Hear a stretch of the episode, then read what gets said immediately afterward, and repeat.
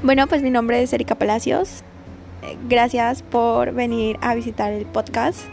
Em, en él podrán encontrar opiniones sobre la lectura de profesores como intelectuales transformativos. Espero les guste.